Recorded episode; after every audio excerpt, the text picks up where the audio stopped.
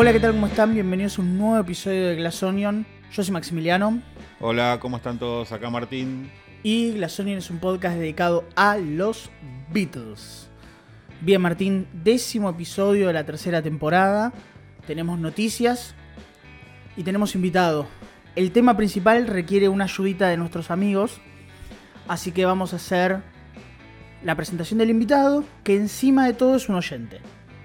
Y encima de todo no es argentino, así que cruzamos la cordillera y desde Chile está Luis. Hola Luis, ¿cómo estás? Hola Martín, hola Max. Aquí todo bien desde eh, Chile, desde la isla de Chiloé en realidad, pero obviamente del país de Chile. Que nos vamos al mundial para que eh, no me molesten tanto. Ya blanqueamos de, de entrada. Sí, no, comencemos de entrada. Ya blanqueamos desde entrada. Me entrego. Ya está. Eh, Luis, ya- si, si ya blanqueamos desde entrada, si ya blanqueamos de entrada, yo ya lo sé, pero nada, Colo Colo, Unión, la Universidad Católica, la U de Chile, Cobreloa, ¿de dónde viene por acá la cosa? No, yo soy Albo, o sea, soy colocolino, O sea, un hincha del cacique. del Bien, cacique. Vamos puntero. Bien, bien, bien, bien.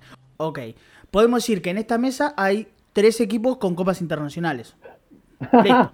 Listo. Eso sí, Todos sabemos lo que es ganar un título internacional. claro, claro, no, eso es verdad.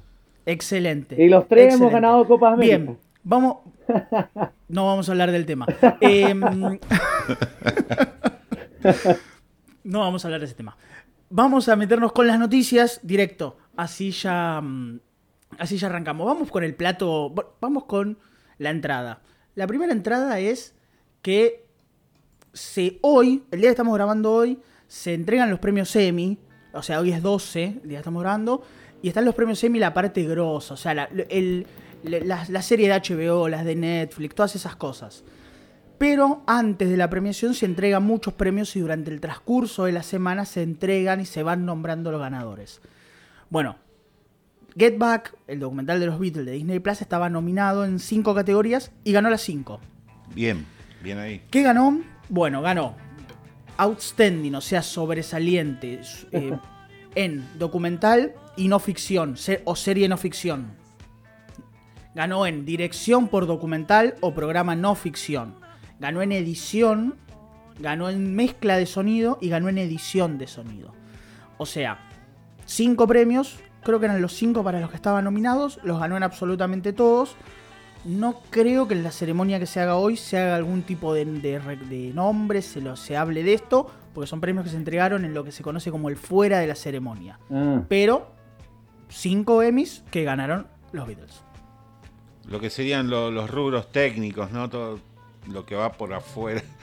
Lo que no es glamoroso. Exacto.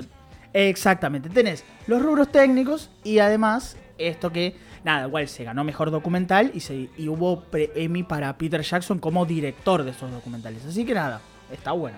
Bueno, una alegría. Y seguimos esperando las novedades de, de- de ese nuevo proyecto tan misterioso, ¿no? De Peter Jackson. Vamos a ver qué pasa. Todavía no tenemos nada. Pero bueno, sabemos que está dando vueltas por ahí. Opinión de Luis con respecto a Get Back. ¿Qué, qué opinas, Luis? ¿Cómo, ¿Cómo te cayó este, este documental que vimos? Eh, bueno, yo lo vi cuando yo no iba a, a contratar Disney hasta que apareció Get Back. Eh, lo contraté, lo vi, en dos días lo vi. En dos días me, me- me- lo, lo, eh, lo escuché igual después. Aproveché también de, que salió el disco y todo el tema y sí, me pareció un, me parece un muy buen documento. He visto solamente, eso sí, las 8 horas, 9 horas que hay en, en Disney. No he visto lo que es el, eh, lo que salió hace poco, creo que era el Blu-ray, que tiene creo que más extras. Pero me parece fenomenal. De hecho, en calidad de sonido es muy buena. Lo tuve que escuchar ahí con mis buenos parlantes y, y de verdad que asombra. Queda incluso muy actual. Suena muy actual a rato. Sí, sí, sí, es cierto, es cierto, es cierto. Pero bueno, nada, vamos a seguir con las noticias para que sepan. Cinco Emmys los ganó la banda y bueno, nada, eso. El plato fuerte lo dejamos para el final, porque ahora vamos a seguir con otra segunda entrada, que es que el fin de semana, este que pasó, no, el anterior, se celebró el concierto aniversario el concierto tributo, mejor dicho, a Taylor Hawkins, que es el baterista de Foo Fighter que lamentablemente falleció. Y en un concierto que duró, no sé, 5 o 6 horas, pasó un montón de gente, Liam Gallagher, el cantante de Darkness, estuvo Roger Taylor, Brian May, estuvo el hijo de Roger Taylor, eh, estuvo Travis Baker de Blink-182, o sea, de todo, de todo hubo pasó, pero estuvo Paul. Y lo de Paul era una sorpresa porque no estaba anunciado, aunque se había filtrado que había ensayado. Y estuvo Claro. haciendo dos cosas que una llama muchísimo la atención y la otra, bueno, nada, fue un poco más clásico. Metáfora futbolística, pateó el penal fuerte al medio. Tuvimos Helter Skelter, pero lo importante es que Paul cantó, digamos, estuvo ahí mientras, mientras sonó por primera vez Oh Darling en vivo. Martín, Luis, ¿vieron esto? ¿Qué, qué, qué, qué opiniones? Sensaciones. A ver, el invitado primero. Lo mandó al frente. Ah, bueno. A ver, eh, este es el análisis, ¿no? Eh, oh Darling, eh, lamentablemente sonó bien, pero la voz de Paul no acompañó, lamentablemente. ¿La acompañó? ¿Quién fue la que la acompañó? ¿No olvidó el nombre? Eh, Crazy High. Eh, Crincy Hyde de The Pretenders. De los Pretenders, claro, la vocalista. Eh, menos mal que ella entró un poco ahí a, a apagar el fuego, pero personalmente no, no me gustó la, la versión de Paul. Ya la voz no le daba. Eh, entró bastante tarde, a ratos no llegaba a los altos. Como que Martín ahí igual eh, nos contará. Y el otro contraste es eh, cuando toca Helter Skelter, que para mí suena mejor que con su banda. ¿eh? Suena mucho mejor que con la banda de Paul. O sea, se nota cuando hay igual ahí eh, músicos de alta talla rockera también. Sonó sucia, sonó más, más fuerte, sonó más grunge, incluso a ratos. Decía, estos tipos van a explotar el escenario. Pero me quedo con ese. Como que Paul cantó mejor Helter Skelter que Oh Darling, yo pensé que hubiera sido distinto el tema. Bueno, yo creo que lo de Oh Darling habrá venido un poco por, por Dave Grohl, ¿no? Que sabemos que es muy fanático de los Beatles y, y, y creo que él no habrá querido desaprovechar la oportunidad de, de- de hacer algo histórico, algo que nunca se había hecho. Eh, sí, ya sabemos que, que Paul ya su voz no está para, para estos trotes. Eh, llama la atención que, es- que, que insista ¿no? en, en esa, en esa beta de, de- de- de su clásica voz gritona, cuando ya no, no le da por cuestiones lógicas. Eh, queda la anécdota, ¿no? De, de- de que se tocó por primera vez. Incluso musicalmente a mí no me cerró demasiado. Sonaba un poco, un poco sosa, me parece, ¿no? La, la versión de, de Old Sí. Darling. Eh, Sí, estoy Poco ensayada se notaba.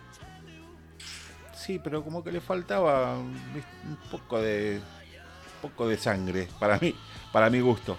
Sí. Eh, pero bueno, nada, queda, queda la historia de, de- de ser la primera vez y, y- y es lo más rescatable. Pero bueno, es, es algo que es recurrente en este podcast, ¿no? De, de- de hablar del- de las falencias vocales de Paul, lógicas para una persona de 80 años. Eh, Sí. Pero bueno, es Sí, rescatable no, no, que siga intentándolo. Además, sí. Y además, eh, lo que más duele es eso, es que se haya sentido tan tan poco ensayada, o sea, qué sé yo, no sé, no era entiendo, voy a- el punto de lo que dice Martín me parece bastante lógico, porque puede ser que Dave Grohl haya como metido un poquito de presión, pero se siente se sintió poco ensayada, poco poco feliz, ¿viste? Cuando arrancó la canción yo estaba acá en mi casa y dije, va a ser Oh Darling. Va a ser Oh Darling. y claro, entra Crincy y entra Crincy Heidi a, a, a- a nada, salvar un poco la, la, la, la, la cosa Sí. de Paul, porque no, no, no puede. Entonces, se queda como una, no sé, raro. Y coincido, Helter Skelter sonó espectacular y a mí me gustó muchísimo. Sí, es raro también, Oye, ¿no? La, antes de no se fijaron. Perdón, no te escuché.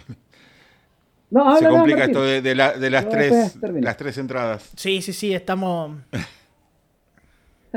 Venga, venga, quien quiera, quien quiera. Antes, antes de comenzar a Darling, se fijaron que no llegaba el baterista. Paul estaba como diciendo quién va a tocar la batería. Yo creo que él pensó Sí, que sí, iba a sí, tocar es como, es como, como terminó siendo Omar Hakim, que es un baterista de jazz Claro. increíble, pero, pero medio que sí, medio que sonó como, bueno, ¿quién va a entrar acá? A mí lo que me. Por ahí me, me resulta. A mí me resulta un poco chocante el, el hecho de, de que no tenía mucho que ver con, con la cuestión ¿no? de- de- del homenaje a Taylor Hawkins. Eh, quizás, no sé, Paul se podría haber aprendido un tema de, de Foo Fighters para, para la ocasión. Eh, pero bueno, no, es como medio caprichosa la elección. Sí, se siente como tal. Sí, sí, sí, estoy de acuerdo. Bueno, a ver. em, sigamos, demos vuelta a la página. Eh, bueno, nada, a ver. En los últimos días tuvimos una noticia bastante importante que a nosotros, viste, vamos a ser sinceros, a nosotros no, no nos, no, nos, no nos impacta como impacta en otros lugares del mundo y no nos afecta como nos afecta en otros lugares del mundo, pero que los dos Beatles que tenemos, que tenemos todavía dando vuelta en el mundo se, se- sintieron su, su impacto y bueno, nada, dieron las condolencias ante el fallecimiento de la princesa, de la reina Isabel II. Isabel falleció el, vie- el 8 de septiembre, hace unos, hace unos muy pocos días, a los 96 años. Eh, toda una vida, toda una vida le faltaba por vivir, muy joven. Eh, eh, y y nada, bueno, nada, lo que pasó fue que, que básicamente que Paul, Ringo y, Apple, o la banda en general, brindó sus condolencias y no pasó mucho más que eso, más allá de que Paul estuvo contando y hablando muchísimo sobre distintas situaciones en las cuales conoció a la reina. No más que eso. Es que la, figura de la reina es, como muy, muy importante para ellos, no sé, tienen como esa, esa admiración, esa, esa cosa, ¿no? De- Yo trato de posicionarme de, de aquel lado, ¿no? Porque es, es una figura presente. De hecho, eh, está esta historia de, de Paul ganando un concurso de redacción a los 10, 12 años eh, cuando se coronó Sí. la reina y, y- y que se rescató ese documento eh, y de ahí un montón de puntos en contacto, ¿no? Las condecoraciones varias a los Beatles, a Paul, a Ringo, todos esos puntos de, encuentro. Her Majesty, por ejemplo, también es, otro de, de los, de los grandes eh, lazos entre los Beatles y, la reina. Eh, pero bueno, nada, es un, es un ícono pop, es innegable eso. Y, y bueno, es la noticia que, toca al mundo Beatle por ese lado. Exactamente. Y A mí lo, lo que me llamó la atención eh, fue las redes sociales de Ringo. Eh, la foto que subió. Eh, ¿Qué le cuesta? una foto subir toda pixelada. Menos pixeleada, por favor. No cabe en duda de, que Ringo maneja sus redes. Sí, No, sí, sí, no, no, no, no. Eh, Ringo, Ringo, conseguite un CM, te lo pedimos por favor. O sea, Glass Onion tiene un No, CM. no te pone tener- un punto No y creo una que lo maten. Ch- Chelines. No, y aparte es algo que yo estaba el, yo estaba el día que falleció la reina, ¿viste? Yo, estábamos yo estaba trabajando, llegué a mi casa y estaba mi novia acá viendo el noti- viendo las noticias, todo el mundo estaba hablando de eso, estaba todo bien. Y me dice, vi lo que vi que vi que compartiste lo que publicó y lo que publicó Ringo. Me dice, Ringo, me dice, siguió poniendo la carita sonriente con los anteojos, los deditos, las flores, Peace el corazón. No, nadie le dice que eso no se puede, o sea, que, que tiene que mantenerse un poco calmado. Y tiene razón, boludo. El chabón puso los anteojitos sonriendo. O sea, no te pone una coma, no acentúa. Es, es mi abuela. Es una abuela con, con redes sociales. Claro. Te, vamos, le- le- hay que. Hay, hay que, hay que mandarle un CM a Ringo, ¿no? Bueno, No, igual lo desde acá bancamos nos por eso. proponemos, cualquiera.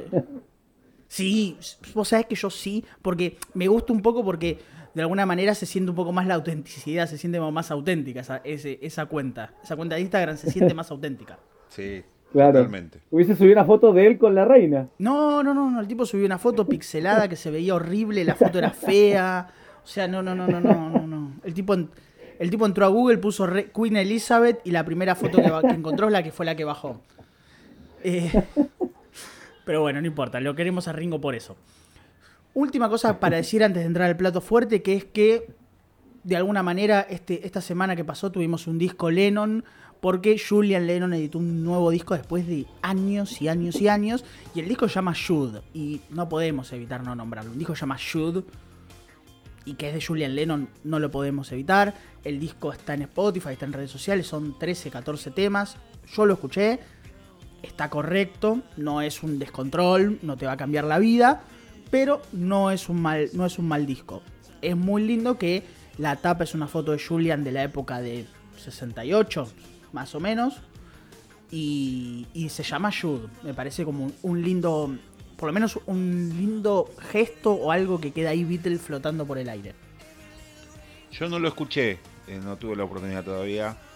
Eh, pero por lo general las cosas que hace Julian me gustan, así que vamos a darle una oportunidad a ver qué pasa.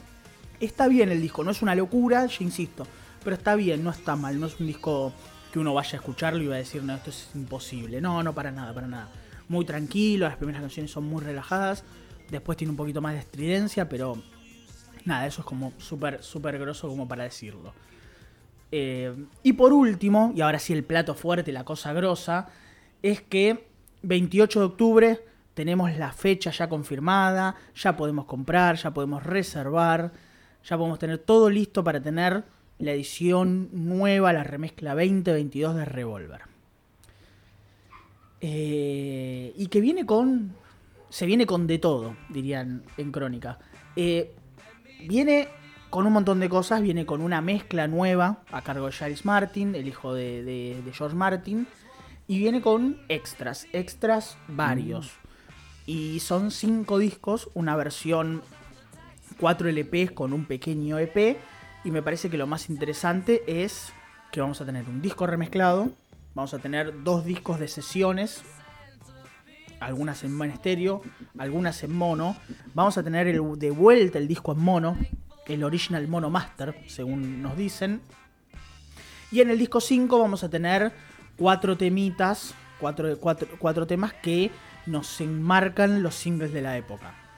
Em, opiniones, sensaciones, ya escuchamos, está disponible la mezcla de Taxman 2022 como pequeño adelanto. Pero bueno, nada. ¿Qué piensan? ¿Qué, en qué, les vino a la, a la cabeza cuando escucharon esto? Bueno, a mí me, entusiasma más que nada el, tema de la remezcla. A ver qué, qué, va a pasar con eso. Eh, yo por lo que estuve viendo en cuanto a outtakes y ese tipo de cosas, me parece que vamos a encontrarnos con cosas que ya conocemos, algunas cosas de, Anthology y que, andan por ahí. No sé cuánto, mucho más hay disponible, porque uno puede pensar, uh, no sé, Tomorrow Never Knows, pero hay dos tomas de Tomorrow Never Knows, no, hay mucho más para, para descubrir. Em, por eso creo que el plato fuerte va a ser la remezcla en sí. Eh, escuchamos Taxman, lo comentamos así en privado, en, el grupo de, Telegram también. Eh, la, limpieza habitual que se suele hacer, ¿no? De, escuchar todo como un poco más definido. Eh, como siempre el bajo está más adelante en, todas las mezclas. igual yo tampoco no, creo que sea cosa de Paul, yo creo que es un, una cosa del sonido actual, más que nada. No, no, no sé cuán involucrado debe estar Paul con, con esas cuestiones. Eh, pero suena, suena, suena lindo, suena mejor balanceado, es algo que yo venía comentando. Eh, en la, mezcla original están todos los instrumentos de un lado y por ahí aparece el cencerro, la pandereta, en Tatsman, ¿no? que es lo que escuchamos únicamente del, otro lado y las voces ahora están como más, eh, más amplio el espectro de, la mezcla y eso te da como una sensación de, de, que la música te rodea, ¿no? Eh, así que nada, espero, espero eso, espero escuchar la, mezcla. Eh, me llama la atención la rapidez, ¿no? Porque generalmente te hacen un anuncio de acá seis meses y ahora fue todo como muy rápido se filtró la noticia, a los pocos días se anunció y en un mes ya sale. Así que rapidísimo. Sí, sí, sí, el 28 de octubre. O sea, faltan nada, falta un mes y medio. Luis, ¿sensaciones de Taxman? Eh, sí, la he escuchado varias veces, eh, me gustó. Está más limpia, como dice Martín, igual se escucha mucho mejor, o sea, el tema de dónde ubicaron el cencerro, el pandero, la batería está más limpia también. Ojo con eso. Eh, esperemos que a Ringo le guste. Creo que le gustó porque lo estaba promocionando ya el otro día. Eh, y sí, yo la primera vez que escuché este disco eh, lo escuché en mono, eh, en un cassette que era grabado, creo que un amigo lo grabó desde el vinilo, pero estaba en mono, entonces me fascinaban los bajos de este disco en realidad. Sí. Y Taxman, sí, pues obviamente escuchar, escucharla así ah, como está ahora. Yo tengo la versión igual 2009, la compré en CD, pero esta me gustó más, está más, más limpia, está mucho más por decirlo así, más rockera, el bajo se escucha mejor, está bien funky, como que le sacó todo ese ladito ahí a la canción. Sí, sí, la sensación es la general de todos, que es que la, mezcla está limpia, que se escucha bien, que funciona bien y que, y que bueno, nada, tendremos a ver después que ver el resto de las canciones, pero como una linda, como un lindo arranque me parece que, que este Taxman funciona bien, se escucha bien y tiene un poquito la fuerza como para despertar el para despertar las ganas de querer escuchar lo demás, ¿no? Porque capaz si recibíamos otra canción, The Taxman es probablemente una de las canciones más rockeras del disco, si no es la más rockera. Eh, entonces, mm. nada, tiene como ese balance perfecto para hacer las dos cosas, para, para también uno enterarse de cómo viene el disco y que a uno le, le, den ganas de, de ver cómo sigue y obviamente comprar las cajas. Em, un repaso muy rápido para que ustedes. ¿Se escuchan más guitarras también? ¿Cómo? Se escuchan más guitarras también. Se escuchan, se escuchan, se escuchan muy limpias las guitarras aparte. Y además de eso se escuchan muy limpias. Lo cual está buenísimo. Una, un repaso muy rápido para que sepan lo que vienen con los discos es, o con los vinilos es. CD1, la nueva mezcla estéreo, como ustedes ya la conocen, de, de Taxman a Tomorrow Never Knows. El CD2 tiene las sesiones que son Tomorrow Never Know, Catch You Into My Life, Love You Too, Paperback Writer, Rain, bueno, un montón de cosas. el disco número 3 tiene las sesiones 2, que tienen Your Can Scene, Taxman, I'm Only Sleeping, Eleanor Rigby, For No One, cuatro versiones de Yellow Submarine, I Want to Tell You, eh, Here, There and Everywhere y She Said, She Said. El disco 4 tiene el original mono master, o sea, el master original de mono igual de Taxman a Tomorrow Never Knows, como nosotros ya lo conocemos, pero en mono en lugar de en estéreo. Y el número 5, el sí número 5 es el EP, que es los singles. Paperback Writer y Rain en la nueva mezcla estéreo y Paperback Writer y Rain en la mezcla original mono remasterizada. Lo mismo para los vinilos y después están las sesiones, después está la edición de dos discos que tiene el disco, la nueva mezcla en, estéreo, más un CD, más con una, con una reducción de, las, de los discos de sesiones, de las, de las tomas alternativas y demos. Básicamente es eso, hay un vinilo en una edición simple y hay un vinilo en edición picture, o sea, con la imagen del disco y está el CD. Bueno, a grandes rasgos viene por ahí la cosa, 28 de octubre y seguramente será material de análisis por acá, porque no creo que, nos no podamos resistirnos a, analizar y a ver cómo viene el nuevo, el nuevo revólver. Seguramente. Eh, eh, y hay, que, recordar, una vez más, que este trabajo que se está haciendo ahora, a diferencia de lo del 2009, que fue una remasterización, eh, ahora es una remezcla y por ahí hay gente que no, entiende el concepto. Eh, cuando los discos se graban originalmente, por este caso Revolver, eh, se hizo una mezcla, que es una reducción de todos los canales, eh, en ese momento eran cuatro canales todavía, a una cinta mono o a una cinta estéreo, a, dos canales, dividido en izquierda y derecha. eso es el máster cuando uno habla de remasterización, se agarra ese máster tal como está y se trabaja sobre, sobre esa cinta, limpiándola, aplicándole filtros, ecualizaciones y demás. Eh, lo que se está haciendo ahora, que, empezó con Pepper y, y siguió con los demás discos, es una remezcla. No se agarra esa mezcla del 66, sino que se agarra el multipista. Y se trabaja cada pista por separado, lo que te da la posibilidad de limpiar y trabajar mejor cada, cada canal y hacer una mezcla nueva, mejor balanceada y con los estándares actuales. Eh, entonces eso es más o menos, lo, de una manera sencilla, lo que se está haciendo ahora. Eh, a diferencia de, los discos posteriores, Revolver todavía tiene un, una forma bastante simple, ¿no? De, de, guitarra, bajo y batería, más algún teclado, más alguna cosita, algún instrumento, bueno. Eh, lo YouTube obviamente escapa a esto y, y Tomorrow Never Know también, pero eh, digamos que no es Pepper, no, no tiene esa complejidad sonora de, de Pepper no, no, no, no, y de los demás discos. Pero bueno, por eso me, me, tengo muchas ganas de escucharlo porque quiero ver qué se, qué se hizo, ¿no? Qué, qué novedades va, va, a traer eh, esta nueva versión. Que Tatsman, pese a sonar mucho mejor, no descubre demasiado como en otras en otras en otros adelantos de, de los de los otros discos, ¿no? Que escuchabas, ah, eso no lo había escuchado nunca, viste que siempre como que sale algo. Siempre eh, había algo, siempre sí. había un algo, sí. Así que bueno, vamos a esperar a, a sí, octubre.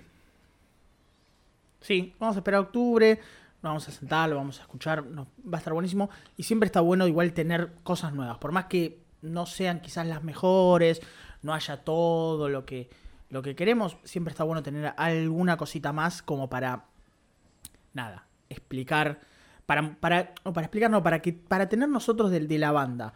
Eh, acá vamos a tener también un libro con 100 páginas, nos van a contar cosas acerca de la grabación, bueno, nada.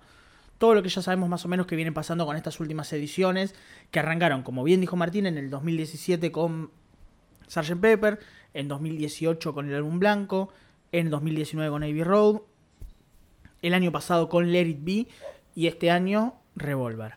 ¿Qué nos deparará el año que viene? no sabemos, ya sabemos que esto se desordenó, ya está por cualquier lado. Como siempre dice Martín, ansioso y a la expectativa de que nos lleguen las cositas del 63, las cositas que son más difíciles de limpiar. Eso es lo que más nos, más nos interesa. Y bueno, será cuestión de tiempo. Así que, sí, hay, habrá que esperar, no queda otra más. Así que, dicho todo esto y ya cerrado la parte de noticias, nos metemos en el tema del día. Y ustedes se estarán preguntando por qué hoy tenemos un invitado, por qué Luis nos está visitando hoy. Que dicho sea de paso, después de que termine esta grabación, se va a enterar de todos nuestros secretos a la hora de grabar y lo vamos a tener que, que mandar a, a, bajar. Tipo, nuestros espías, Digamos nuestros la verdad. espías de Glasonion van a tener que. Luis está acá porque puso mucha plata. mucha plata, no saben la. O sea, eh, sí. a, a ver, chicos, yo con la plata que me dio, me compré el segundo castillo de mi vida. O sea, el primero lo tengo de las anteriores temporadas y ahora Luis me permite comprar el segundo castillo. O sea, se lo agradecemos. Mi tío es Piñera. Así que nada, ¿por qué no? Hablando en serio, ¿por qué Luis está acá? Bueno, por la simple y sencilla razón de que Luis es baterista. Y si ustedes se olvidan, o por las dudas, todavía no hicimos episodio de Ringo. Y este es el episodio dedicado a Ringo en el cual como ya hicimos con George como guitarrista, como ya hicimos con John como letrista, y como vamos a hacer después con Paul y con los demás, en todos sus aspectos, hoy nos toca analizar a Ringo como baterista.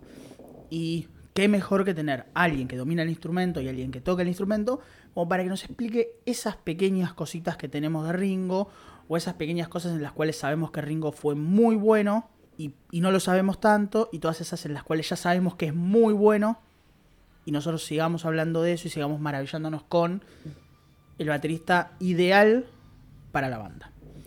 Así que nos vamos a meter en esto y lo primero que voy a preguntar es, para Luis o para Martín, que son los músicos de acá, es ¿qué sienten ustedes que hace que Ringo sea el baterista que es? Y desde ahí nos mandamos a hablar de canciones, de lo que ustedes quieran. Primero el, el experto, lo mando siempre Luis, al por favor. bueno, eh, sí, he estado yo aprendí a tocar batería eh, desde los 13 años y como era fanático de los Beatles, obviamente siempre tocando encima de las canciones de los Beatles. Eh, después obviamente me metí a algún instituto por ahí, alguna banda donde aprendí a leer música también. Y así también eh, me buscaba las partituras de los Beatles y, ahí con las partituras, de repente escuchando las canciones, buscando después, con el tiempo subieron a, a YouTube, me acuerdo los multitracks, tenía la pura batería. Uno iba escuchando que tanta simpleza no era, o sea, que no había tanta simpleza en lo de Ringo. Para mí es un baterista esencial, es un pilar fundamental para todos los que quieran ser bateristas de rock pop. Eh, para todos los que, quieren, los que quieran aprender, porque aquí tienen simpleza, pero a, la vez también tienen inteligencia. Él mismo decía que él tocaba para la canción, él tocaba con los músicos. Por esa razón también esa frase que mucho se escucha de él, que él odiaba los solos de batería. No era que los odiaba, en realidad, no era que los repudiaba, él también podía hacer solos de batería sino que su estilo de él era acompañar al músico, o sea, seguir la canción, sentir la canción, darle cierto onda, vida a una canción.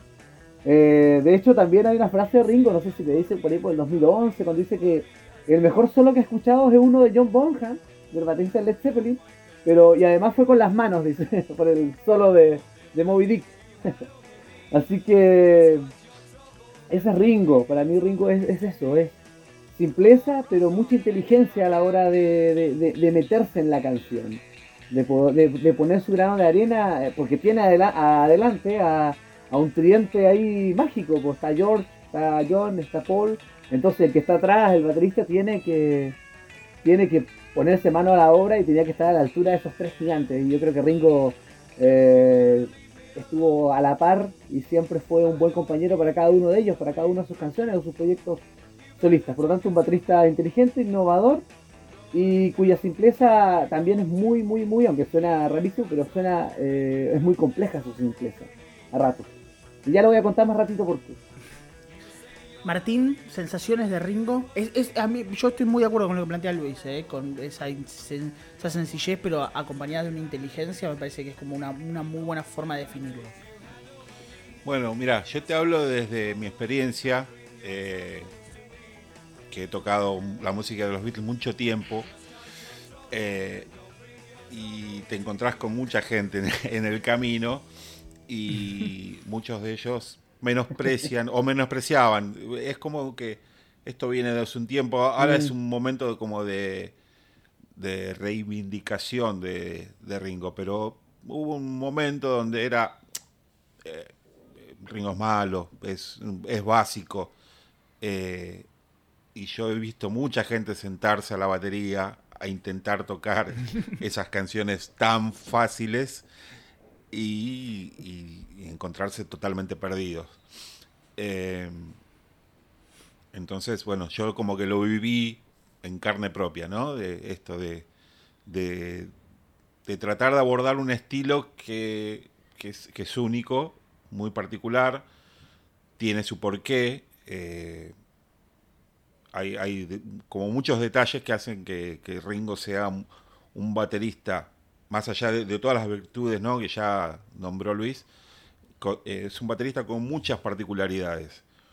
Eh, una de ellas, que, yo considero que es la principal, y que por ahí mucha gente no lo sabe, es que Ringo es zurdo, al igual que Paul, y, por ello eh, los, los fills, ¿no? los, redobles, los pases que hace con ya sea con, la caja, el redoblante, los toms, eh, él lo hace de, la manera inversa, ¿no? Al ser zurdo, su mano fuerte es la izquierda y, por lo general los bateristas como que arrancan al revés. Eh, eso hace que, que sus feels sean tan particulares, tan peculiares, y claro, cuando un baterista diestro intenta emularlo, se encuentra con que queda trabado, ¿no? Con que le queda al revés el, golpe. Eh, y, eso le da esas características eh, tan propias a, las canciones de los Beatles, que, que, uno lo escucha y no por ahí no es lo lógico, no es lo evidente, lo, lo, lo, lo que se pensaría de manual que debería ser, porque, claro, la innovación de él en, este tipo de cosas eh, hacen eso, ¿no? Que sean tan particulares. Sí, sí, sí, lo entiendo y es, y es cierto. A ver, ustedes, yo me gustaría de alguna manera si podemos hacer alguna cosa media cronológica, más o menos, como para empezar a encontrar los lugares en los que uno dice, o ustedes dos, Luis como baterista, vos como guitarrista, pero como músico y persona que, toca en bandas y que tocó, como vos decís, música Beatle, es ir encontrando de a poquito los lugares en los cuales ustedes dicen, acá Ringo está haciendo algo único o acá Ringo está haciendo lo que por lógica no se debería hacer y está buenísimo. Es súper, súper innovador o es súper llamativo por lo menos. Em, ¿Tienen como alguna cosita ahí al principio en la cual ustedes dicen, bueno, acá Ringo está en el en el nacimiento de la banda Ringo está diciendo acá estoy yo mirá eh, antes de darle paso a, Luis eh, una, una, sola cosita eh, si vamos al inicio de la banda hay que recordar que los Beatles fueron a buscar a Ringo. Ringo no lo fue a buscar a ellos. Así que ahí te das una dimensión de la calidad de músico que era. Era un músico muy codiciado obvio. y que venía tocando en las bandas tops de Liverpool, ya sea con Rory Storm y después con los Beatles. Eh, eso para de movida porque siempre está instalado con que ah, el tipo con más suerte del mundo y, la verdad es que no, no fue así. Estuvo en, esa posición porque se la ganó. Exacto. Exacto, sí. Es momento de reivindicar al señor Ringo, claro. Claro, eh, lo, lo, que dice Martín es cierto, o sea, Ringo es zurdo, pero toca la batería como un diestro. No cambia de posición los hi-hat, ni los tom, ni la caja. Eh, cosa que también me pasa a mí, yo igual soy zurdo, pero toco la batería al igual que Ringo, con la batería para diestro. Y es verdad, eh, cuesta hacer los, los fills que uno hace, que es cuando pasa las baquetas por los tom, sí o sí suenan distintos a veces a, un baterista diestro. Y eso se debe a que, claro, que uno siempre comienza con la mano izquierda, uno está con la mano izquierda tocando la caja, y uno tendería que con la mano izquierda comience el, diestro, comenzaría con la mano izquierda el redoble, el zurdo la comienza con la derecha. Entonces ya tienes una desventaja. Entonces, ¿por qué Ringo entonces deja de usar el traditional grip? Porque Ringo, si ustedes se fijan, toca las baquetas como si estuviera martillando algo. Que ese, ese estilo de, de posición de baquetas se llama el master grip que es algo muy alemán, de las bandas alemanas. Hasta antes de Ringo, bueno, otros bateristas igual lo deben haber ocupado, no estoy diciendo que Ringo fue el que el propulsor, pero por lo menos los bateristas populares, eh, la mayoría sujetaban sus baquetas con el traditional grip, que es lo que usaban los músicos de jazz. Para que se vayan imaginando, vayan a buscar fotos, por ejemplo, de Buddy Rich, de Copeland, de The Police, sí, es como, o de Jen Krupa. O sea, es como el, es el agarre de, de Charlie Watts. Charlie Watts, claro, que es el muy yacero.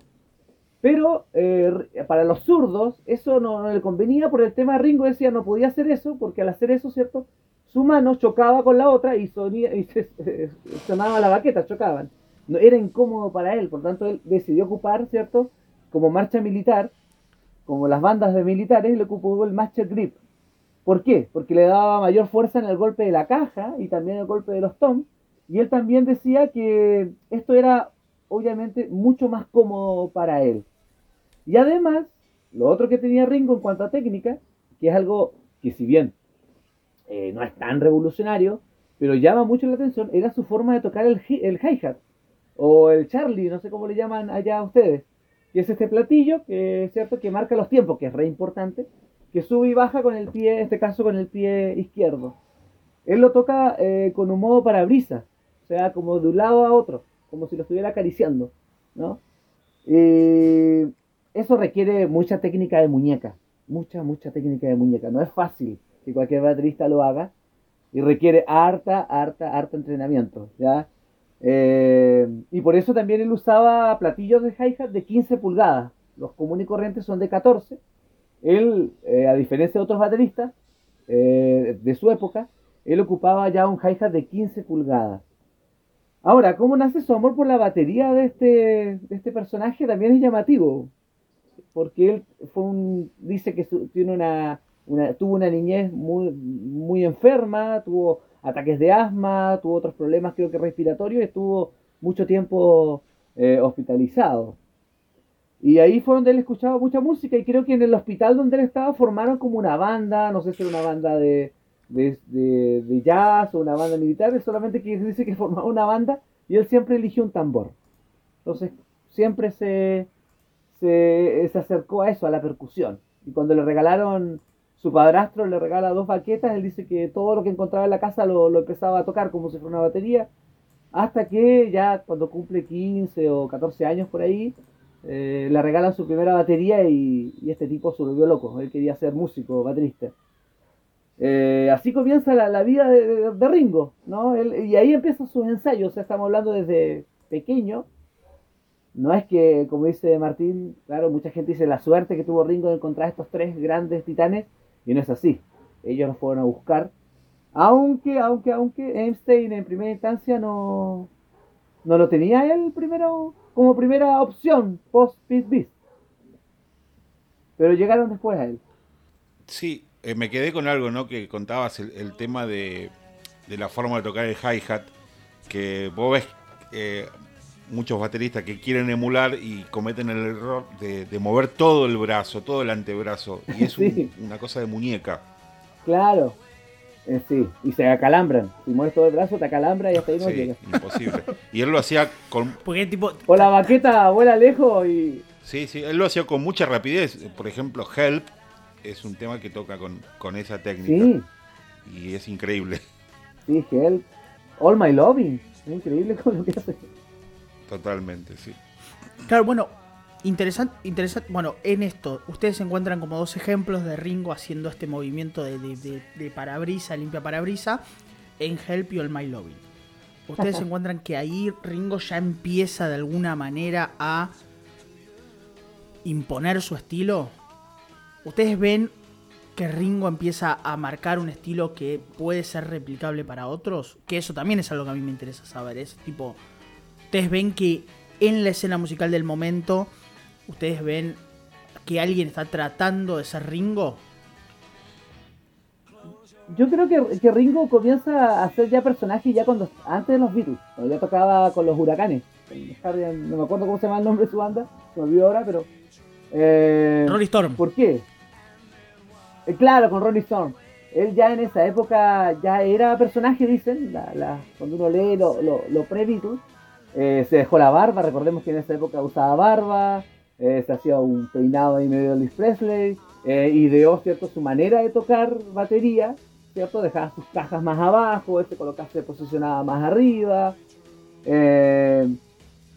él también tuvo mucha influencia de, las, por lo que él cuenta, de las big band, que escuchaba muchos discos de big band, y también de un baterista de jazz estadounidense llamado Cozy Cole de hecho, él dice que el primer disco y el único disco de batería que ha comprado en su vida fue el Topsy de Cozy, de Cole, que sacó en 1958.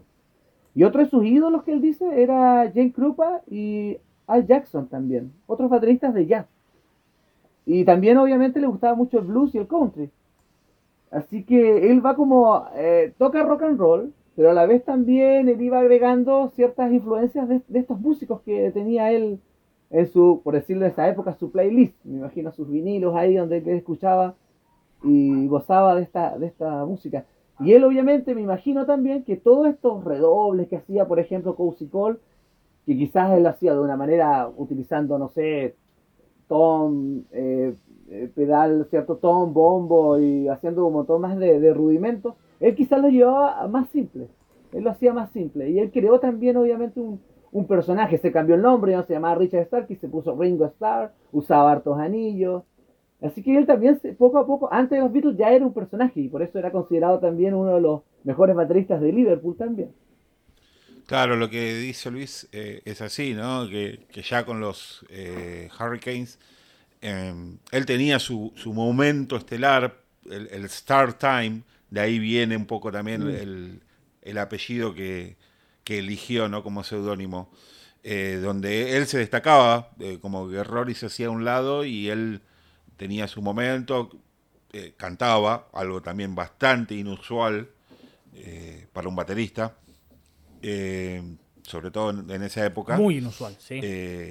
Y, y, sí, era como que tenía una presencia importante y, por eso era tan codiciado.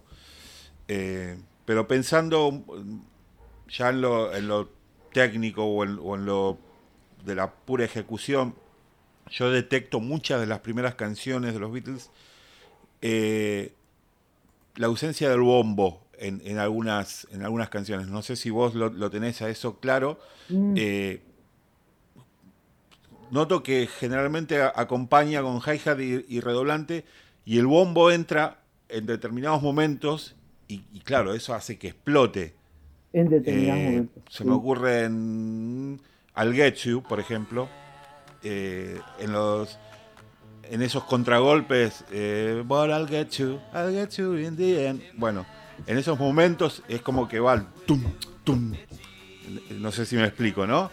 Eh, y, así en, varios momentos hace, hace esto. La ausencia del bombo hace que cuando entra estalle todo. Florezca todo, se, vuelva todo un caos, sí, entiendo. sí, en Association There también eh, solamente marca un tiempo de bombo. Hay videos que muestran eh, la grabación hay tipos que han grabado ¿cierto? con la partitura, escucharon bien y, muestran cómo se toca el tema que abre el primer disco y, me llamó la atención, claro, que marca solamente un tiempo de bombo. Es prácticamente hi-hat y hi-hat, eh, lo otro de Ringo, ¿ah? que le gustaba tocar bastante el hi-hat, es semi-abierto. Harta atmósfera había ahí. Y le pegaba bastante fuerte a la caja también, hombre. Así que ahí por, por ahí también, pero metía un bombo solamente en un tiempo, claro, y hay varias canciones donde el bombo tiene, aunque con el paso del tiempo fue agregando más films a, su, a sus grabaciones. Ok, pero a ver, yo por las dudas, a ver, yo para que lo entiendan un poco más técnico, cuando uno marca, no sé, el tiempo, 4, 1, 2, Ringo solamente acentúa uno de esos cuatro tiempos, a eso se están refiriendo ustedes. Claro, claro, la pum, el bombo, caja, caja, no era, era, eso. Eh, busquen algún video de, la banda, cómo se toca realmente. Hay, varios videos, me, acuerdo en YouTube hay, un tipo, hay unos tipos que incluso tienen las baterías de Ringo, no sé cómo se consiguieron las mismas baterías, por ahí voy a hablarle un poquito igual de las baterías. Y él eh, muestra ahí sus puras manos y ahí muestra cómo se tocan las canciones y me llamaba la atención, claro, lo que dice Martín, que eh, de las primeras canciones muy poco uso del bombo, pero cuando entraba era como, como en las orquestas, o sea, las partes altas, junto con el bajo en el ataque con harto golpe de, de, su, raíz. Y otra cosa que, a ver, seguramente Luis lo, podrá desarrollar mejor. Eh, veo que hay muchas veces que no cierra los, los fills, no, no termina en, plato, no corta. Eh, se me ocurre, por ejemplo, eh, la intro de She Sí. Hace el, el, el fill y, el tiempo uno ya va a acompañar en hi-hat y, sigue adelante. Y así en muchas ocasiones. No sé, a Wanna Hold Your Hand, por ejemplo. es otra que hace el feel y no, no, termina, no lo cierra. Claro. A Call Your Name, me acuerdo, Hard Day's Night también. Es como siempre está ahí, pero le pega, al, eh, hace el cambio con el hi-hat, abre un poquito el hi-hat, se nota. Se nota mucho cuando él, cambia de posición. De hecho, en I Want to Hold Your Hand se nota cuando parta, cuando baja el hi-hat, sin mandar platillazo, baja el hi-hat y, la, y empieza la canción, ¿cierto? en ese momento que, queda como más calmada. Su parte C, por decirlo así. Para alguien que no lo entiende, es básicamente lo que están diciendo Martín y Luis, es básicamente el relleno, el feel, el eh, la movida acerca de los, de los cuerpos de la batería no se terminan con un golpe en platillos. Muchas veces cuando Ringo tiene que terminar eso, en vez de cerrarlo con un golpe en los platillos que están arriba, lo hace en el hi-hat, o sea, en, los platillos, en el sanguchito de platillos, como para, para explicarlo de la forma más lógica. O sea, eso. Eso es lo que están diciendo ellos. Es como, quiero bajo, bajo un poco algo, porque a veces se ponen técnicos, entonces por las dudas. Em, lo que digo, lo que, lo que dicen es eso, y eso es llamativo porque es un movimiento muy tradicional de los bateristas. Y eso es algo que Ringo no hace, o, como dijo Martín en She o, Luis en, en, Call Your Name, creo que había dicho, es algo que Ringo Sí. evita hacer, evita hacer y es llamativo.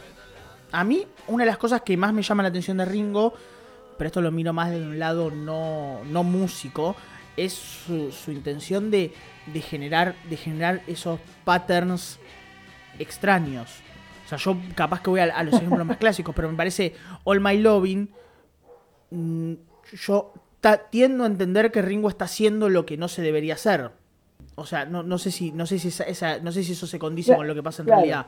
Sí, en My Loving, él va- con el hi-hat va haciendo lo que hace John en la guitarra. Va marcando. Es muy country esa, esa, esa batería. Sí, entonces se, se genera ahí como... Se genera algo, algo no, no, no extraño, pero sí llama la atención. Llama la atención. Más para la época. Estamos hablando de 1964, 1965. Uno revisa el Billboard, uno va a escuchar los otros artistas. Quizás sus bateristas eran más limpios, quizás eran, estaban más eh, asociados a la canción, eran más profesionales, sabían dónde meter un film. dónde- Con los Beatles era, era pasión pura, hasta en, la- en las grabaciones de esa época. Era un poco como los Ramones de después, ¿o ¿no? Sí, sí, sí. Que también tienen ese, ese hi-hat ahí bien marcado. Bueno, a mí me llama la atención precisamente en All My Loving que, como vos decís, ¿no? El hi-hat va como muy emparentado con la guitarra de John, que están tocando tresillos, y sin embargo Paul está haciendo un walking con el bajo. Están eh, yendo eh, en negras todo el tiempo, y, y se da esa cosa como esa combinación de, de tiempos que, que es una locura. Claro, lo- o sea, Paul te- está haciendo lo que tenía que haber hecho Ringo. Más o menos, sí. Claro. Ahora, pregunto.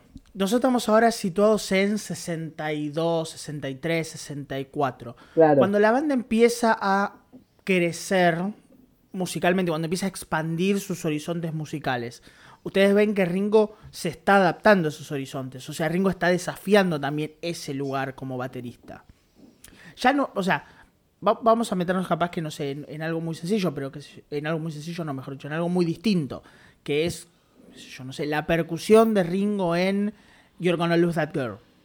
O sea, Ringo empieza también a adquirir otro tipo de... eh, utiliza la batería, por ejemplo, pero ya empieza a meterse también en la percusión en general.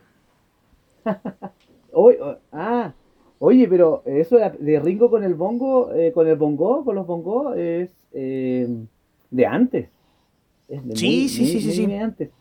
De hecho, hay fotos, ustedes buscan ya con los Beatles en 1960, que en su batería Premier, antes que se asocie a Ludwig, él usaba baterías Premier, que son unas baterías eh, que son una fábrica de baterías inglesa. Se puede ver eh, que la batería tiene al lado unos bongos.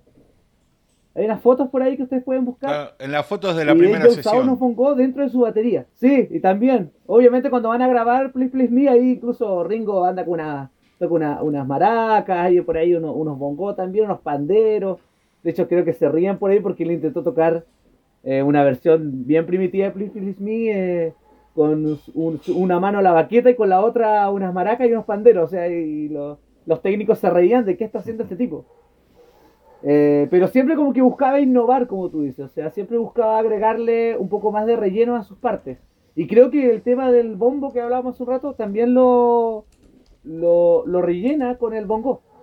O sea, Hard Day's Night también tiene bongo. Uno tiene que escucharlo ahí.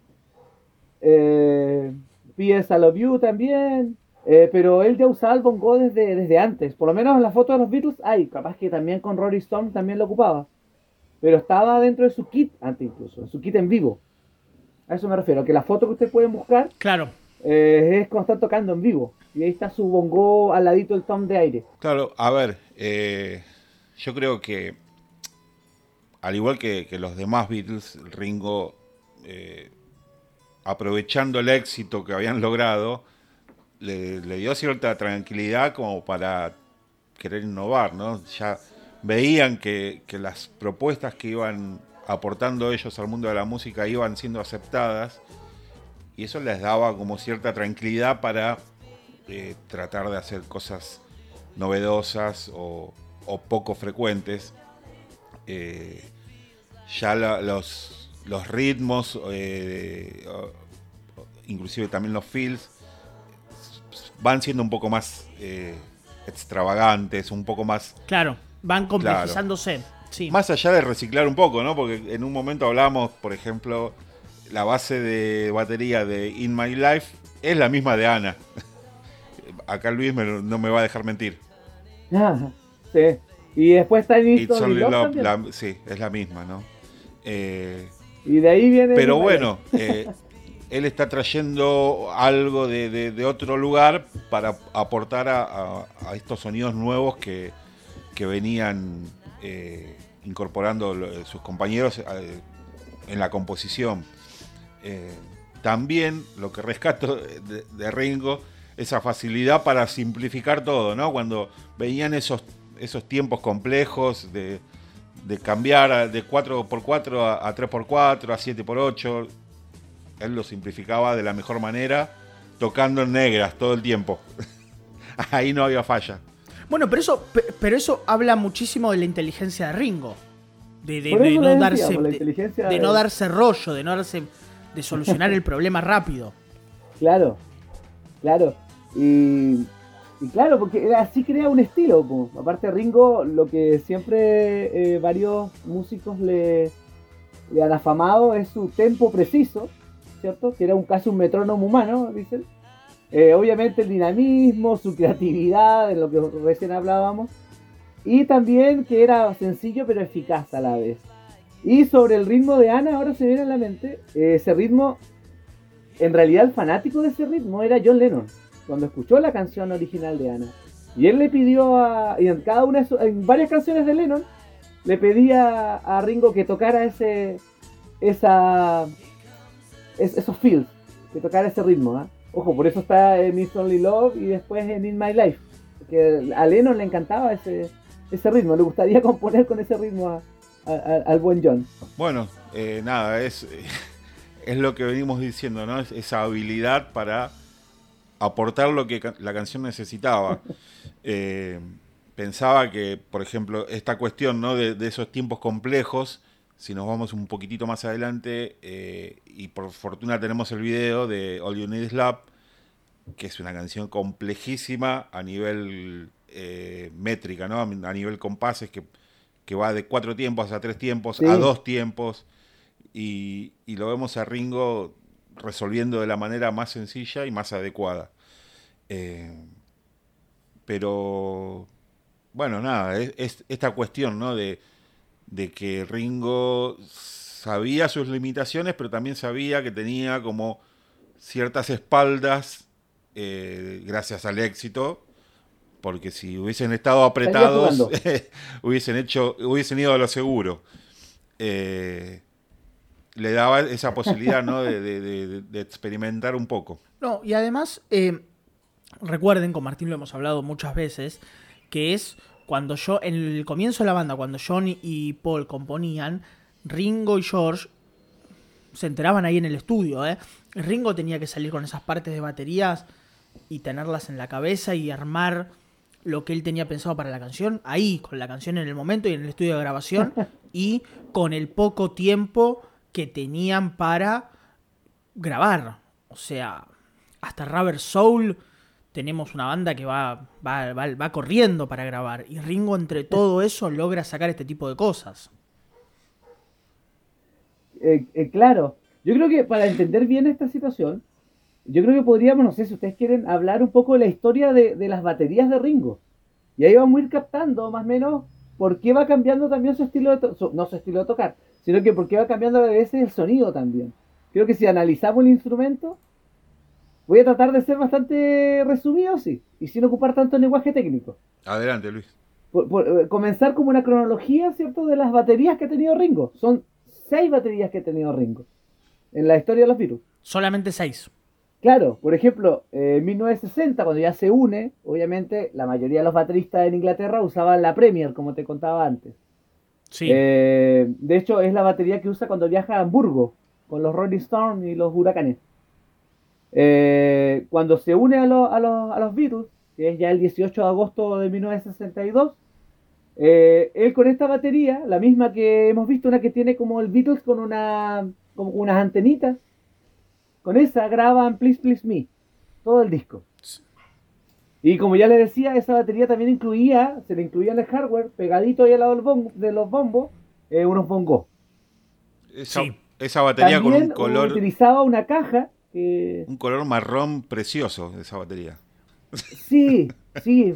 Premier se caracteriza por hacer baterías bastante bonitas en cuanto a color. No, no, ya hemos hablado de esa ¿eh? batería que hemos dicho una. que es una, es una de las baterías más feas de la historia de la música. Sí.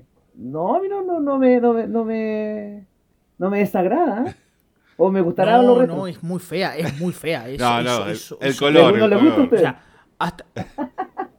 El color, el color. Hasta El que no color. llega esa gris perlada, esa gris perlada del, de, de la época de Ed Sullivan, esa es tipo. Ya vamos a llegar ahí. Ya vamos a llegar ahí. claro, eh, en esa época él también ocupa una caja Premier que se llama la Royal Ace. De, imagínense una, una caja de 14 pulgadas y de 4 pulgadas nomás de altura. ¿eh? Es una caja bastante eh, de mediana altura. Eh, que a Ringo le encantaba esa, esa caja. Creo que hasta el día de hoy él la tiene. Creo que la había perdido y hasta hace poco un coleccionista por ahí la encontró en una subasta y se la devolvió al señor Ringo Starr. Creo que como el 2014 o 2015 por ahí le devuelven su Premier, que es una de las primeras que él usó y con la cual él toca, por ejemplo, eh, Twist and Shout en la grabación. Esa batería estaba, esa eh, la había perdido el pobre Ringo. Bueno, él no, no cambió mucho de, de caja. Sí, sí, tuvo hartas cajas. no- tuvo lo tuvo muchas, pero es como que siempre volvía No, no, al- sí, es al- que lo que pasa- a los orígenes. Claro, y en cuanto a los platillos que a mí siempre me llamó la atención, ¿qué platillos usaba este tipo? Porque cuando empecé, a- siempre que miraba los conciertos, los videos, ahora con el Get Back, me daba cuenta que sus platillos es el- les borraba la marca. Eh, Rico comenzó con los platillos, por lo que por ahí leía y conversaba ahí con gente, que en esa época en Inglaterra se usaban mucho los platillos SIN, Z-I-N, que eran muy de Sí. jazz que los promocionaba la marca Premier también. O sea, venían junto con la batería. Estos fueron introducidos en el año 1950 y eran de un precio bastante asequible para cualquier persona. O sea, Ringo podía comprar ahí su- sus platillos, sus hi-hats. Eran lo- los que usó primero Ringo eran de material de níquel y plata. Pero ya después, cuando ya está grabando con The Beatles, aparece con unos Super Sin, que son ya de la aleación B20. Para los que no saben, la aleación B20 en, en batería, en platillos, es ya la aleación profesional. Ya, 20% ahí de cobre. Y que estaban respaldados, obviamente, por bateros del jazz como Ray Ellington. Me acuerdo que él fue uno de los que promocionaba los carteles, estos, estos platillos Super Sin. Y Ringo usó, bueno, sus platillos, su hi-hat de 14 pulgadas, usó en algún momento un crash de 15 pulgadas y otro de 16, pero también por ahí algunas fotos del primer disco se le ve un, yo creo que es un crash ride. Cuando hablo de crash ride es que el ride es este platillo pesado que suena como campanita, pero este Sí. es mezclado con un crash que él le podía pegar y que sonaba mucho más envolvente. Y se le ve un crash ride de 24 pulgadas. O sea, buen platillazo le mandaba Ringo cuando quería grabar. ¿Cuándo llega Ludwig? ¿Cuándo llega Ludwig? ¿Y cómo llega Ringo a estas baterías Ludwig? Bueno, primero hay que decir que eh, es una marca fundada creo que en 1909 por un músico obviamente llamado William Ludwig. Son norteamericanas estas, estas baterías. Y ellos también, aparte de hacer baterías, hacían ban- banjos y ukeleles.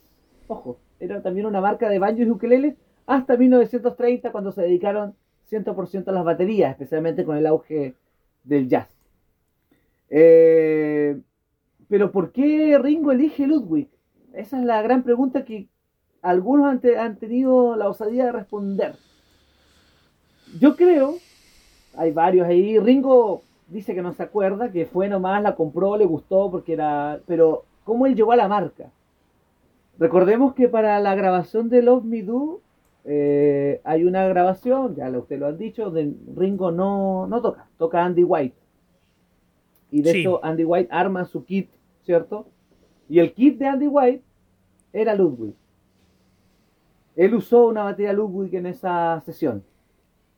Entonces se cree que ahí fue donde Ringo captó, le gustó el sonido, captó cómo era el, el material con que se usaba, le gustó, y parece que ahí fue donde llegaron a que él le dijo a Epstein, bueno, yo necesito una de esas, ¿no?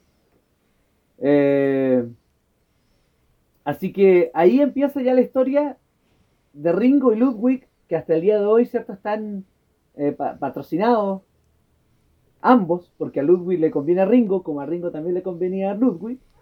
Y eso comienza en 1963. Y la primera batería que, le compran, obviamente, en una tienda en Londres que se llama Drum City, es la Ludwig Downbeat. Y Ringo dice que la eligió porque le gustó el modelo, porque era compacta.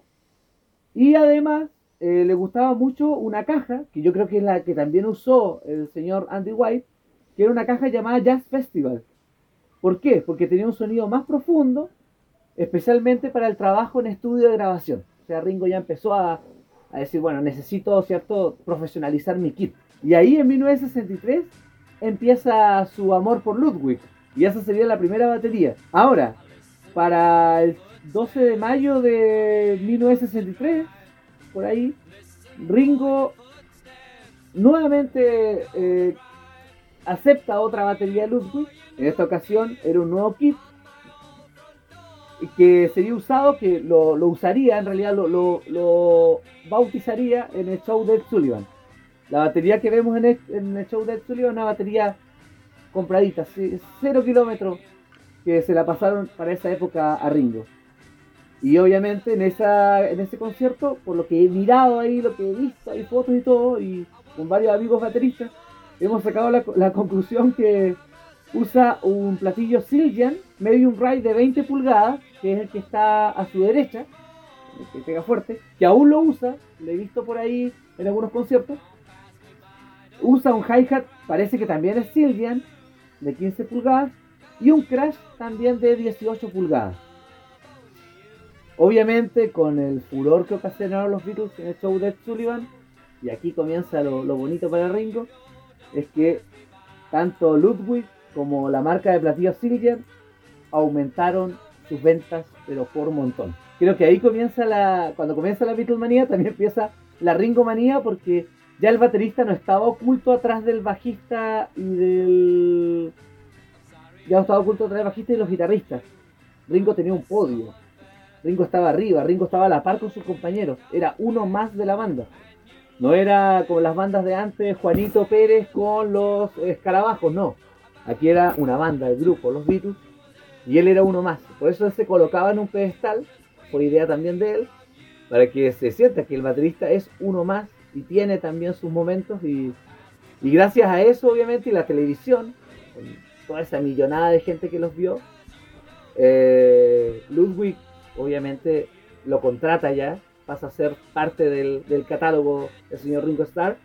Y de paso también la familia Siljan también le hace regalos de varios platillos también al hombre ahí para que pueda eh, trabajar su kit. Luis, una cosa, eh, justamente en esto, ¿no? De esta época del show de Sullivan, eh, este kit del que vos hablás se adquiere ahí en Estados Unidos. Ringo había viajado solo con sus platos y, con la caja, con el redoblante. Y, la anécdota curiosa es que le llevaron una batería de un color diferente, que incluso está en las fotos, que es un blanco perlado, no es un gris perlado. Y en los ensayos. Sí, sí, hay fotos de los ensayos. Ah, y la otra cosa que llevó fue el, parche de bombo con el logo, que también tiene su historia, ¿no? Con, los diferentes logos que hubo. Eh, sí los diferentes logos, las posiciones de las letras. Y bueno, nada, lo que vos decís de Ludwig se aplica a Hofner, a Rickenbacker, a, a Gretsch, eh, a, Bots, sí, bueno, todo. es curioso porque el, trato Brian lo había hecho incluso antes de, la fama eh, importante. Así que fue una movida bastante arriesgada de la de Bots. eh, y le salió bárbaro. Aparte que lo revolucionario que tiene ahí Ringo es que, el vuelvo a insistir, el baterista, o sea, ya no es el baterista de jazz, yo creo que los bateristas de jazz han estado con una tremenda vena, como decimos acá en Chile, o sea, muy picados, muy, ¿cierto? Eh, enojados porque un baterista de rock, un baterista que para ellos quizás era simple, un baterista que no usaba todos los redobles, no usaba los paraditos, pero este tipo estaba haciendo ya una marca, estaba posicionándose. Y Ludwig lo elige a él. Posteriormente, entre el año 1964 y 1965, a él le pasan otra Ludwig, que es la Super Classic. Eh, ¿Por qué? Porque los Beatles ya iban a tocar en recintos abiertos. ¿Qué pidió Ringo? Que fuera una batería que tuviera eh, mayores dimensiones en cuanto a sus tambores. Recordemos que no es como hoy en día, que tú puedes colocar cualquier batería con un, par de micrófonos y, va a sonar igual todo un estadio. Eh, si ustedes ven, yo creo que todos hemos visto esos conciertos de Chi Stadium, es bastante precario su sistema de sonido. Por tanto, él pidió esa batería con tambores con dimensiones mucho más grandes. Y la primera canción que Ringo graba con este kit es Matchbox. Ese cover ahí que yo creo que a ustedes les gusta mucho. y esta es la batería. no. No, dice por ahí. Y esta batería también aparece en el video de All You Need Is Love. Esta es la batería que aparece en el video de All You Need Is Love y en I Am the Walrus y en Revolution. En esos videos vuelve a aparecer esta batería. Sí, eso sí, eso es cierto. Con otro parche, obviamente, en el bombo. Y después que tenemos la batería la batería del 67, la que es la, doradita. Sí, la Hollywood Maple Kit. Que esta ya, esta es... Eh, bueno, como Ringo empezó a ver que... Ahí me puede ayudar Martín, ¿cierto? Que eh, Lennon empezó con esto de sacarle como la cáscara a la guitarra, como dejarla natural. Sí, bueno, estaba esa creencia, ¿no? De que quitándole la, pintura se conseguía otro tipo de resonancia, otro sustain. Y, John empezó con esto, con la, Casino, con la Epiphone Casino. Eh, George también. Eh, claro. La, Casino de George también está despintada. Eh, John, también lo hizo con la Gibson, la, la electroacústica. La 160. Eh, así que era, era algo. Bueno, y Ringo quiso imitarlos y. Ringo los quiso imitar y encargó esta batería que es de Arce Natural. Es la que usa desde 1967. Obviamente eh, la recibió recién, porque la mandó a hacer en 1967, o sea, se la mandó como que le hagan algo personalizado. La recibe el 11 de septiembre de 1968 durante las grabaciones de la canción Glass Onion, que le da eh, título a este hermoso y adorable post. Ah, mira, no me había dado cuenta de, la Claro, Ringo pensaba. y Ringo la encargó. Igual, lo mismo que dice Martín. Él pensó que el plástico eh, restringía el sonido de los toms. Así que claro. él ocupa esta batería hasta el fin de los tiempos, la que se ocupa en el concierto en el tejado, es la que también ocupa en el concierto de Bangladesh en 1972.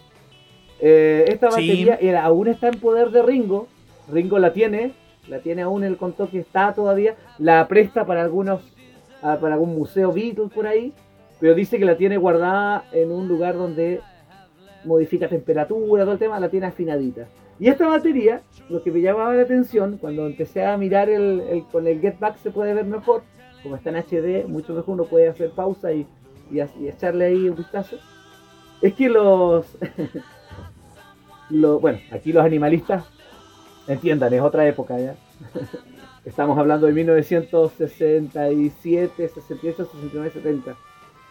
Los, los toms de Ringo, eh, sus parches eran de cuero de becerro. Ringo dijo que eh, los mejores parches eran los de cuero del cerro, dijo. Y la forma de afinarlo era echándole leche caliente y de esa manera, decía, el parche queda más elástico. Eh, y él siempre que le han preguntado a algunos bateristas, le dice, oiga, usen eh, parches de piel de becerro, pero no son muy recomendables, ya hoy en día es difícil de encontrar. Yo hace tiempo atrás, hace años atrás en realidad, encontré acá en, una banda instrumental que tocaba, debe ser una caja de los años 40, 50, con un, con una, con un eh, parche de estos, lanzaba un olor horrible, ¿me acuerdo? Eh, se, se desafina fácilmente con la humedad. Bueno, Ringo tendría algún técnico en batería que le estaba afinando la batería antes que llegue, me imagino. Eh, son muy difíciles de instalar. Eh, y también hay que hacer tremendo proceso, porque hay, que calentarlos antes, algunos le echan leche caliente como lo que pedía Ringo. Pero bueno, Ringo parece que es retro y él dice que hasta el día de hoy esa batería sigue manteniendo sus parches de cuero de becerro, pero de, de ternero, así. Así que hoy en día, recordemos, es muy difícil encontrarlo. Hoy día todo es plástico, hoy día todo es de otros materiales, por suerte. Y son mucho más fácil para afinar y todo el tema. Así que Ringo siempre ha dicho que este parche, ojo, es una anécdota que él contó también una vez. Uno de los parches tuvo durabilidad hasta, creo que hasta 1970. Se dice que Eso lo hablamos con- a- ¿Cómo? No, que eso lo hablábamos hablado con Martín acerca de que en un, en un episodio que habíamos hablado acerca de que Ringo se creía que uno de sus parches lo había usado casi todo el tiempo de la banda. Sí, sí. De hecho, en 1970, el uni- él dice que el único parche que ha roto fue en 1970 y no lo rompió él, sino que llevó el kit de batería a Los Ángeles, lo llevó como, parece que hacia una sala de ensayo, donde estuvo con Mick Jagger, estuvo ahí con, creo que pasó por ahí alguno que otro músico, y también llegó Paul. Y Paul se puso a tocar la batería y bueno, en uno de sus redobles de Paul, eh, clavó la baqueta en el parche, eh, destruyéndole obviamente su, su batería a Ringo. Pero Ringo dijo que la solucionó con un chicle. Así dijo, dijo, pegó un chicle y funcionó durante todo el ensayo, dijo. Así que no hubo ningún problema, dice. Así que esas son las historias de las baterías de, de Ringo. Esas son sus baterías. Nos olvidamos también la que le hicieron especialmente para el Chi Stadium. La del Chi Stadium es una batería es también cierto. Eh, es, es hecha para ese evento. Pero que también es una Ludwig Super Classic. Pero obviamente con mayores dimensiones y algún cambio de color. Y también se le incluyen algunos hardware por ahí que son de poquita importancia para el oyente así. Para el baterista es como, no sé, un, un pernito más, un pernito menos, como, oh, esto es- queda innovador para su... Claro, también eh, recuerdo que en el video de, de Hello Goodbye eh, hay como diferentes tomas que tiene una, Ah, una sí, batería gigante y otra muy chiquita.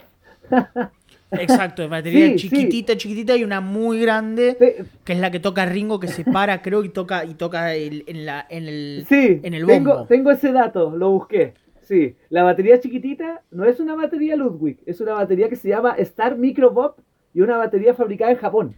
Esa es la, la Ese cap- chiquitita. capítulo con más data de baterías de la historia de los podcasts. Y el grande, ojo, el grande, que igual es chistoso porque tiene tremendo bombo. El bombo es de 28 pulgadas. Ese que está tocando cuando están bailando y, lo- y Ringo creo que con sus baquetas lo toca.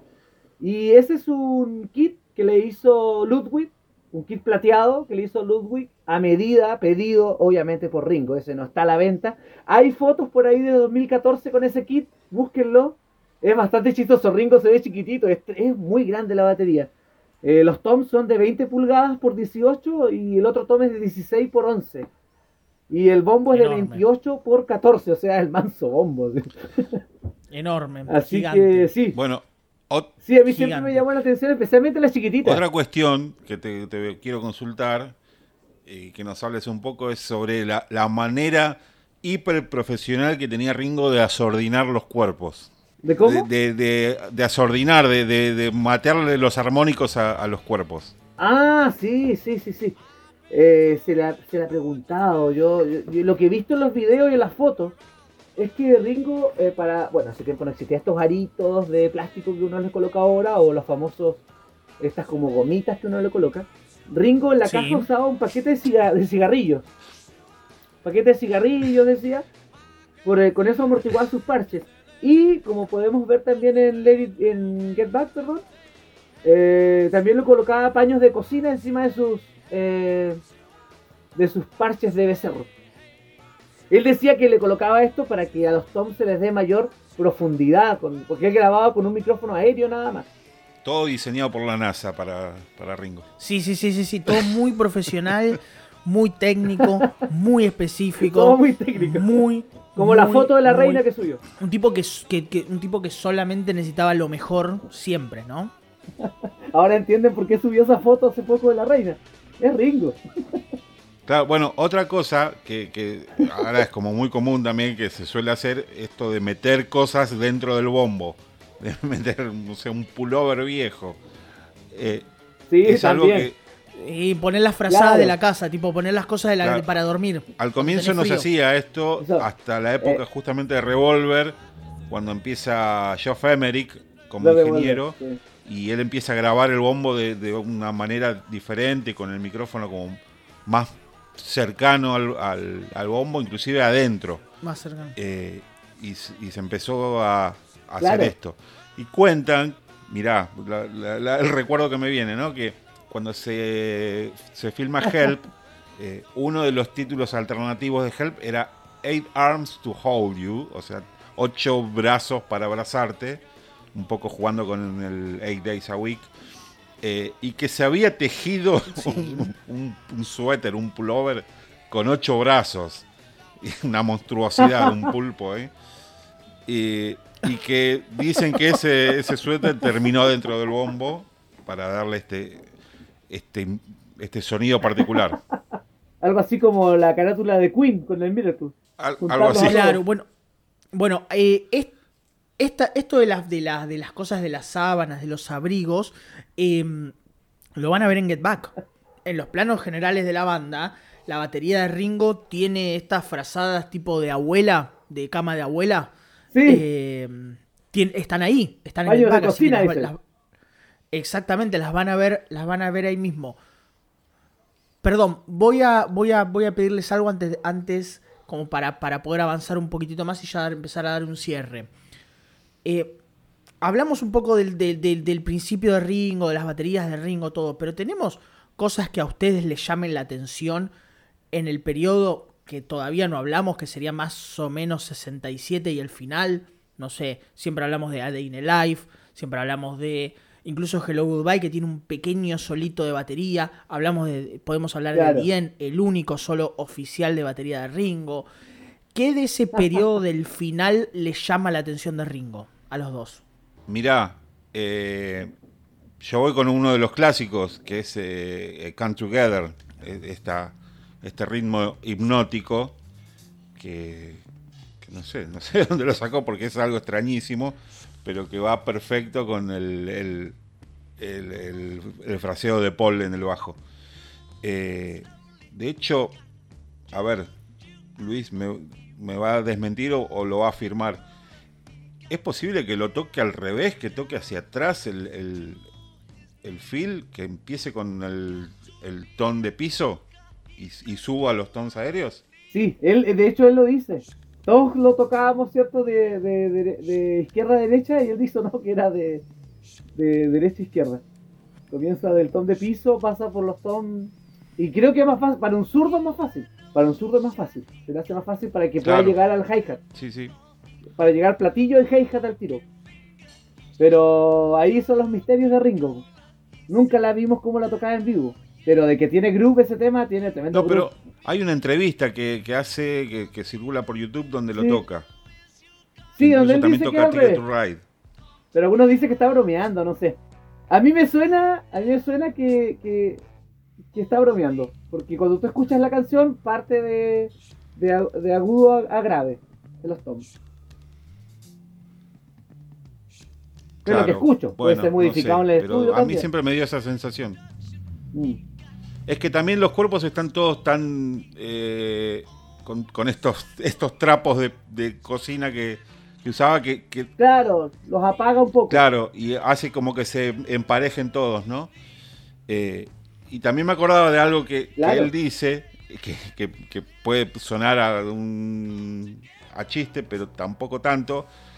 Es esa particularidad de Ringo de, de- de- de moverse al tocar la batería y, y eso de, de subir el hombro que hace que, que el golpe caiga una milésima más tarde y que le dé el, carácter. El groove, lo que se le llama en batería. Claro. Tiene eso de pegarle al, al- al- al platillo de la, de la derecha, ¿cierto? Con, como si se fuera con todo el cuerpo contra el platillo. Y marca también, eso igual le gustaba a la gente, y mover la cabeza. Bueno, él decía que era un buen ba- bailarín. Sí. Luis, un ejemplo de la segunda etapa, o sea, de, de- a partir de Sgt. Pepper que vos digas, acá Ringo Ah, de está en, en- en su mejor momento. Eh, oh, Darling. la batería de O Darling, especialmente cuando entra a los altos, ahí juega harto con los Tom. Hace harto jueguito ahí Tom Caja. Y eh, incluso mete bombo ahí, ¿ah? Tom Caja bombo, hace unos rudimentos bastante interesantes ahí. Hay que escuchar bien ahí Oh Darling, tiene su, su gracia. Y la otra que me gusta como le, le pega harto la batería es en I've Got a Feeling. Ahí le pega. Ahí vemos un Ringo un poquito más, más estiloso, ahí pegándole fuerte a los platillos. Especialmente en los altos de Claro, un poco. Claro, porque hay que, la versión del... Hay que decir algo, Ringo era bastante palero, no era un, baterista así quedado, era, sí, pegarle fuerte. Cuando quería le daba, sí, sí, era, eso sí lo era distintivo. A uno le alcanza con ver en vivo algunos videos, uno ve, no sé, Voice en vivo, ve... Long Tal Sally. Eh, qué sé yo. Long Tal Sally. Long Tal Sally, uno ve Please Please Me, o sea, uno ve videos de Ringo en vivo y es un nivel de fuerza que se sacude la tarima donde está. Y un tipo que le está pegando con muchísima fuerza a los, a los platillos. Sí. Eh, no, no, no, no es. No, no. Tiene, tiene esa cosa que decimos nosotros que hay una sofisticación, una inteligencia, todo, pero cuando el tipo le tiene que pegar, le da con todo. O sea, cero, cero sutil. Sí, de hecho hace poco hubo una polémica baterística, una frase de Ringo cuando fue en junio de este año, creo que fue condecorado por el Berklee College of Music, parece, en Boston, donde él eh, le restó importancia a la técnica, le decía a la gente, para ser baterista, primero lo importante no es, no es solo la técnica, sino que era golpear. Eso es lo que yo siempre he hecho, dice. Solo golpeo a esos malditos toms, decía. Esa era su simpleza, o sea. Claro. Golpeen, golpeen. Eso era lo que tenían que hacer. Bueno, tiene 82 es una años. Buena manera, y es, una muy buena manera de, de, de, de Ringo de, autodefinirse a él mismo, o sea, de definirse a él mismo, de su autopercepción como baterista, pero a su vez de, cómo él era como baterista. Preciso, claro. Bien, bien golpeando fuerte, siendo innovador, siendo sutil cuando tenía que serlo. Em, dándose cuenta cómo tenía que, encarar cada canción. Me parece que, eso lo resume muy, muy, muy claro. Claro, pero Ringo te lo dice así y, viste, te lo, te, lo hace ver fácil. No, tienen que tocar solamente. Claro, te lo no, no, no, no es fácil, no, claro, eh, no es fácil ser baterista como es, baterista Ringo, ¿no? Es como, El, como el meme de, Brad Pitt diciendo, yo hoy le hablo y siempre me funciona con, con las mujeres, ¿no? Claro, obvio. Claro. Claro, obvio. A Ringo también, pues. Ringo le pega y le funciona. Claro. Oye, no, no, no, no, no nos olvidemos de Reina, ¿eh? Que, ahí es donde Ringo, es su canción favorita de Ringo. Y Ringo le encanta porque pudo comenzar sus redobles pegándole el primer golpe del redoble al hi-hat. Eso es lo importante. Si ustedes revisan bien Rain, bueno, ahora con la nueva edición la, la escucharemos quizás más lenta porque parece que fue grabada más lenta primero, después la aceleran. Eh, él comienza todos sus films siempre pegándole primero al hi-hat. El primer golpe es el hi-hat. Sí, sí. Y eso igual marcó tendencia, que era algo muy utilizado en el jazz y él lo tira para el rock. Y varios bateristas de ahí dijeron, ah, mira, él comienza así, lo vamos a imitar. Qué loco. bueno, nada, para mal, ya para ir cerrando ya cubrimos todo lo que tenía que ver con Ringo. Hablamos de la historia. Luis habló de las historias de las baterías. O sea, hay de todo, hay ejemplos por todos lados. Hay. Martín y Luis dieron un montón de cosas que ellos ven, de, que ellos como músicos ven de Ringo como baterista. Ven que en donde él tiene fuerza, en donde él es inteligente, en donde él es preciso, y en donde es innovador, como para más o menos tener una, pintura o alguna manera de, tener un panorama de algo que no se habla mucho que es de Ringo. O sea, Ringo es, por escándalo, el Beatle menos hablado, menos charlado.